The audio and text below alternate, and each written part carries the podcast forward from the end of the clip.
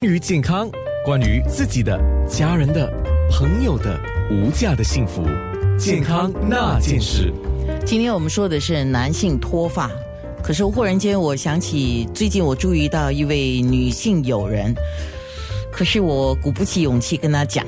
呃，因为我自觉得自己的了解还不是太多，但是我发现他头发相当的稀疏，其实这个也是一个问题。凡是脱发都是烦恼的事情啊，所以我说男性脱发烦不烦？我相信你是烦的啊。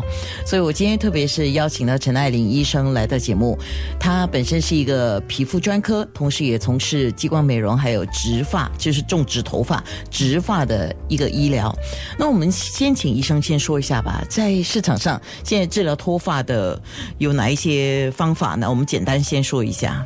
嗯，OK，治疗脱发的，就是要看说它的因素是什么。如果是男性或女性型脱发，一般上有好几种，也有就是说手术跟非手术型的。多数人都是呃做那些就是非手术型的，就是比如好像呃外敷的药物，嗯呃还有口服的药物，也有一些激光疗法啊。手术型当然就是所谓的植发，嗯。所以那个手术型的植发，它是叫微创的呢，还是属于大？也不是大手术吗？还直接问吧。呃，其实是属于就是说，多数的时候是不用住院的。呃，就是呃，就是呃，一天就可以回家的。对对对对对，就是我们呃，他早上进来的时候，我们就是打一些麻醉药在后面啊，你是清醒的，然后从那里后脑取出一些头发。啊，它的原理就是。就是从好的地方取出那个毛囊，移植到你需要的部分，通常就是前端。哦，那这个部分我们等一下好好的聊一聊。我们先说男性的脱发原因，很多是跟那个雄性荷尔蒙过剩是有关的，是吗？呃，男性脱发的话，呃，其实好多因素林林总总啊。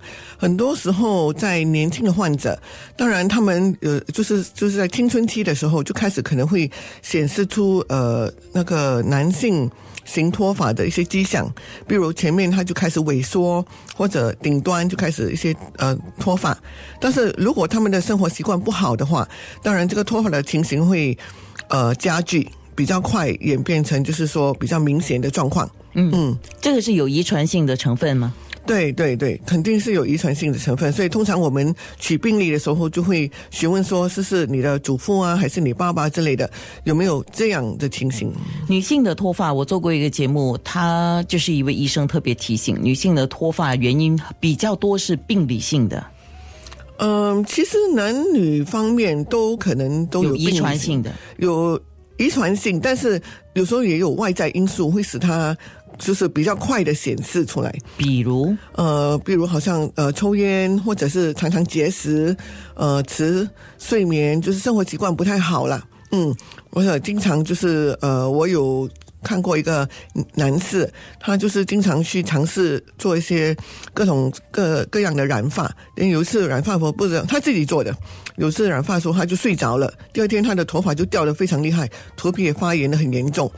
所以就是说，这些嗯外在因素是可以控制的。OK，像女性的脱发，比如说像我刚才提到我看到的一个女性友人哦，她我其实。不是很久没见到她，是短期内有见到面，所以我才会觉得那个落差有一点大哦。嗯，就是她的头发可以，当然因为最最近天气热，我们就会流汗嘛，所以就变成比较那个头发好像比较少，因为都都都都湿湿的、油油的啊。嗯，可是很明显的就是看到他相当明显看到头皮，嗯嗯，这样有脱发的迹象吗？呃，对，女性的话，通常她不会是前面秃了，但是她就是说，你会发现她的发线，嗯啊，越来越明显啊。然后呃，还有就是呃，有时候她绑绑起头发，还是梳一个髻起来的话，她发现那个量不量就很少，发量少。对对，好，那等一下我们继续说这个男性脱发的问题。我是忽然间想起女性脱发这个问题，我就顺口问一下陈医生，健康那件事。